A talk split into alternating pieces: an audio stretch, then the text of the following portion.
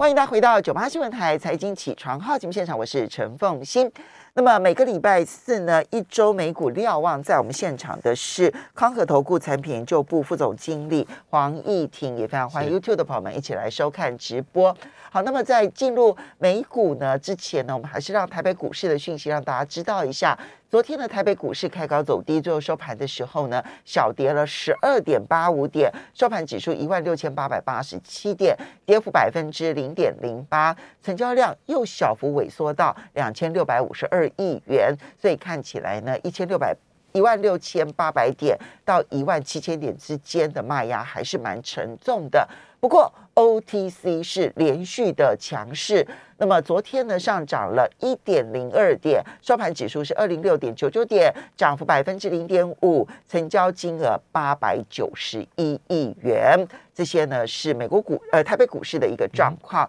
好，我们回头来看美国股市，美国股市呢其实这一波的反弹也是相当的凌厉，尤其你看到标普，它大概距离它的历史高点。概差不到零点五个百分点，非常强劲。好，那这一波的反弹这么强劲，反映的是一个什么样子的心态？其实，呃，如同主持人所提到的，就是本波反弹哦，六连涨之后呢，其实已经逼近前高，那的确是非常强劲的一个走势。那呃，就极短线的交易，极短线可能就是未来个几个交易日，或是到未来一周来看的话，可能这样的一个呃反弹哦，会开始进入相对比较观望的状态，哦，甚至是有可能会出现一个呃短线回档的一个可能性都会存在。主要的因素还是在于说，呃，过去这六天的回档呃反弹呢，这过去这六天反弹其实是来自于企业财报的哦非常好的一个呃表现。那公布到现在为止，其实。是公布的财企业财报，大概八十二 percent 都是优预期哦，这是以获利而言。那呃，基本上就显示说哦，第三季的企业获利啊，普遍性的优预期。那但到目前为止的话，其实公布的的企业财报，第一个相对加速比较少，第二个来说的话，就是公布的财报来看的话，呃，上周当然就是金融股的财报。那本周呃有一些大型的科技股开始陆续的出来，但是真正受到哦工资短呃工人短缺，然后呃供应链短缺，然后成本上升哦冲击比较大的一些工业类股或消费类股来看的话，事实上还在后头啊，所以在呃最近两周的好财报带动的反弹之后的话，预期在。下周，因为下周才是真正最哦，未来两周才是真正最密集要公布的时候，所以投资人哦转趋比较保守，或者是说短线出现获利了结，其实都不用太意外。嗯，好，那呃重点还是在于说，究竟哦这一波的反弹之后，哦是不是万里无云了？哦，或者说呃美股是不是就不用再担心了？哦，老实讲，其实值得大家持续去关心的事情还蛮多的。那其实有一些的。的一的背后的因素，其实是可以透过财报去做一个相互验证。那现在市场对最关心的，其实啊，当然就是通膨。啊，通膨是现阶段来说最大的一个隐忧也好，或者说最大的一个不确定因素也好，因为它牵涉到非常多的面向。第一个当然是企业获利啊，然后民众的消费能力。啊，那这是就呃个体层面来说的话，那就整体层面来看的话，就是它会影响到呃货币政策的预期。嗯，呃，手边呢其实有做一张图，有一个图给大家做参考。那那当然这是看 YouTube 的的观众朋友或听众朋友，呃，观众朋友就可以看得到。但听众朋友的话，我待会也会做解释。那手边这张给大家参考的图呢，这其实是叫做 Fed Watch。那 Fed Watch 其实各各位 Google 其实就可以找到，那它是透过在呃芝加哥交易所交易的一些利率相关的一些商品，那去推算呃投资人现在去猜想啊所谓的呃升息的每一次的联合会开会升息的可能性。那这边抓的一个联合会议是明年的就二零二二年的七月，明年七月，明年七月。那这个是在呃截到前天的收盘。啊，其实可以看得很清楚，就是说，呃，在市场啊，在两天前已经预期啊，明年的七月，明年七月联准会升息，至少升息一次的可能性是过半。对，它这里面呢，就是认为明年会升息的，就呃，在那一次，呃，就呃，就是呃，明年七月那一次，明年七月会议，对，呃，还是维持现在的是百分之四十，是。但是呢，认为会升息一码的是四十一点九，是。所以已经比维持现状的要来的多一点了。是，那还有认为会升息两码的，还有百分之十五，对，所以等于是有百分之五十六的人都认为，就将近六成的人都认为，明年七月就至少会升息一码以上。而且值得大家去关心的是，其实这个是我前呃前天收盘做的结果。那如果是做到昨天收盘之后的话，其实连明年六月份呃可能升息的几率都过半。哦，哦，这当然是反映说近期啦，其实近期各位如果去观察债券市场的一个变化的话，可以发现一些很微妙的一些转变啊。那这些转变也不是一夕一朝一夕发生，其实已经累呃延续一段时间。第一个当然是十年期指标关系殖率就是不断的向上攀升，大概现在昨天是收到一点六六左右了。那两年期甚至五年期的公债殖率其实攀升速度更快，特别是五年期的部分。那显示说，其实呃市场第一个当然是反映通膨预期的不断的去高涨啊，第二个来说的话，就也是反映了联总会可能呃不会像他像他所说的，就是结束购债之后会再延续一段时间才升息。嗯那最近呃，其实联总会官员也开始做一些、呃、言论上的转变。那这呃，其实如果各位长期观察联准会，特别是在呃鲍威尔去当联准会主席之后，其实联准会在做一些货币政策的调整，或者他们对于经济的看法的调整的时候，呃，往往不见得会是在所谓的 FOMC 会议当中去提出，也或者是他不见得是鲍威尔自己说，而是用。而是其他的联总会官员会提出一些的论点，嗯。那这些论点呃，经过了一两次的呃 FOMC 会议之后，其实各位就可以去验证，其实这些论点就呃可以去当做一个个指引，就是联准会他在看待经济的基本面或或是看待通膨预期，甚至货币政策的的观点上，其实他们会先现。在外面吹风，是吹风吹到这个整个的舆论的倾向已经开始觉得可以掌控的时候，才会到他们的 FOMC 会议里对头做决定。但最近开始已经吹的风的是，第一个联准会越来越关心通膨，哦，那甚至呃已经有联准会官员提到，他们现在至少就他来说的话，他现在最关心的已经不是就业，呃，因为他认为就业市场的复苏算是稳固，而是通膨不能失控。嗯。好，那这如果形成呃相对共识的话，其实也代表的是联准会呃未来的货币政策会比现在啊、呃普遍市场所预期的来的更加的鹰派，也就是说它升息的步伐可能来得更早。那这呃，会至少就股市来说的话，其实会是一个比较大的压力。债券市场已经持续在承压当中了，但是股市现在又接近新高，所以基本上可以去判定，就是股市其实还没有在反映这件事。那呃，这会是呃，从现在到明年年中，呃，其实它会变得越来越重要。其实就跟呃缩减购债一样，大概三个月前，其实基本上或者半年前，其实呃市场并没有太太去关注这件事，但是或者市场知道这件事情，但并没有把它影响到盘面是上。是是嗯，好，所以呃，从现在到半年之后吧，呃，嗯其实呃，通膨这个议题搭配了联准会是不是会呃提早升息这个议题的话，会逐渐去干扰市场。好，那那但当然目前来讲，它还没有反映在市场之上嘛，所以它等于是一个相对空窗期，再加上说市场已经渐渐的去。接受联准会就是要去缩减购债了，所以基本上即使十一月去公布，然后可能呃当下就执行，或者是十二月执行的话，呃对市场的冲击已经相对有限。呃那呃短线上来看的话，这一波反正当然是很快。那呃极短线而言，有可能出现休息或是修正，但如果真的出现回档的话，其实呃投资人可以去。留意或是把握了啊，毕竟传统而言的话，第四季是一个相对比较好操作的一个一个季度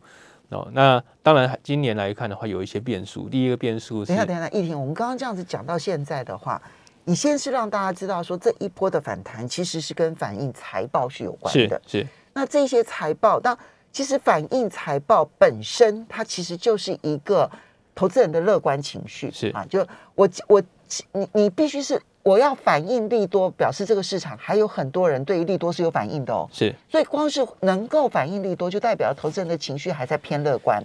啊。那可是你提到说，接下来会公布财报的是偏科技啦，还有工业类股，那他们受到供应链瓶颈跟通膨的影响是比较大的，是，所以你估计未来的财报可能就会出现各式各样相对不是那么样子正面利多的消息，会使得股市会出现修正，这是第一个部分。对，第二个部分呢是通膨的压力似乎越来越大，所以市场预期明年六七月就升息的这个预期开始不断不断的上升，已经超过一半的投资人是认为，或至少他们是用用投资的方式告诉你，他判断明年的六七月就要升息了。那这当然迟早会对于美股修正产生压力。可是你话锋一转，说如果修正的话，这个时候其实就可以考虑承接部分的类股。为什么？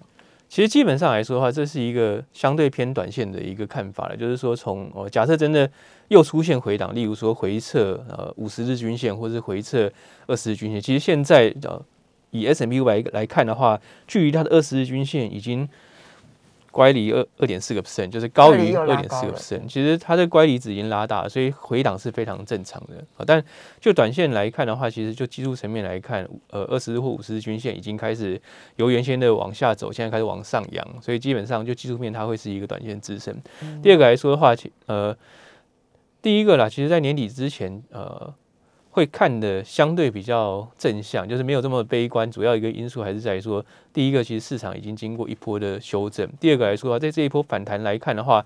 呃，量能有微增，但是它没有失控。那如果去观察呃整个资金流向的话，其实市场并不是呈现一个疯狂的去追高的现象。那也就是说，呃，在呃九月到十月这一波的修正之后，其实退场的投资人不少啊、但是他们现在还没有重新回笼，他们也是在等待更多的数据面或者是更多的一个财报面来证实他们呃去判断他们到底要不要进场。所以我们稍微休息一下。那么这是结构面，从筹码面的角度来看待。马上回来节目。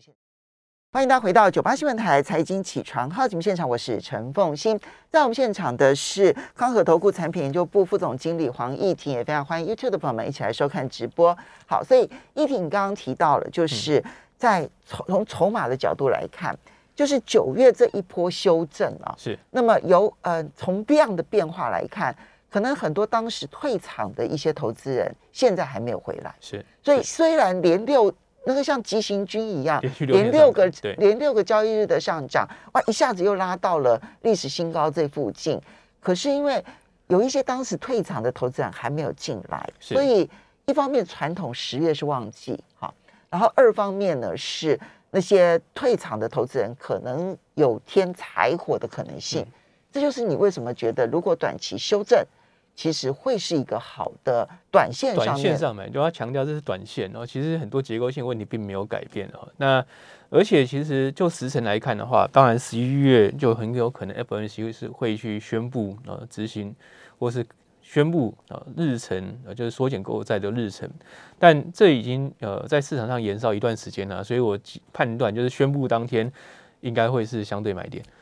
因为市场已经相对呃去 price in 这个事情。那第二个是十二月上旬的话，就是债务上限到期。那这越接近十二月上旬的话，有可能投资人会采取更观望的态度。所以假设真的是要在年底前冲多的，那、应该说是做多投资人的话，应该会把握从现在开始，或者下周财报公布更明确开始，一直到十二月初这段时间。那所以呃。短线上的这样快速反弹，其实也反映了投资人的相对急切的心理啊。其实有一些的不确定因素或可能性啊，都按照排程是排在后面。所以短线上如果是要偏多操作投资的话，很自然它就会呃在呃去就让市场去压缩它的一个涨势啊。其实，在过去这六天，其实就看到这个迹象出来。那第二个来看的话，其实就呃过去几两次的一个，就今年以来，今年现在第三次嘛，过去两次的一个财报季公布来看的话，也是就是呃前两周反弹，我前两周走升，然后之后的两周大概就会回档，但是在整个财报季结束之后的话，又会是呃呈现一个相对过高的一个状态。那所谓如果呃历史会重演，或是交易的 tempo 呃一致的话，其实呃未来这呃几个交易日如果有出现呃回档或是回撤重要的呃支撑价位，其实大概就是二十或者是五十日均线，因为这两条线现在价格非常的接近。嗯那有出现在这边止稳的话，其实投资人可以做一个短多的操作。主要的观点是在这边。嗯，好，这个是在短线上面的操作的一些建议。是。那但是从这个联准会的合皮书，或者我们来看这一个这个 S M P 的这个走走势中长线来看，有几个我们最近看到的现象，美伊美林的经济经理人的这个调查看起来有点保守了，是是转向保守了，是。然后呢？所以到底在更长期的时间，也许是明年初来看的话，更长期的时间怎么看待？其实，如果从现在到明年初，或是年底之后到明年的年中的话，当然最大的考验就是来自于货币市场的会不会真的转向。那货币市场会不会真的转向，就取决于通货膨胀。那呃，当然主流的观点还是认为说，呃，明进入明年之后呢，呃，通货膨胀率会稍微下降，从现在五开始往下。哦，可能降到三，但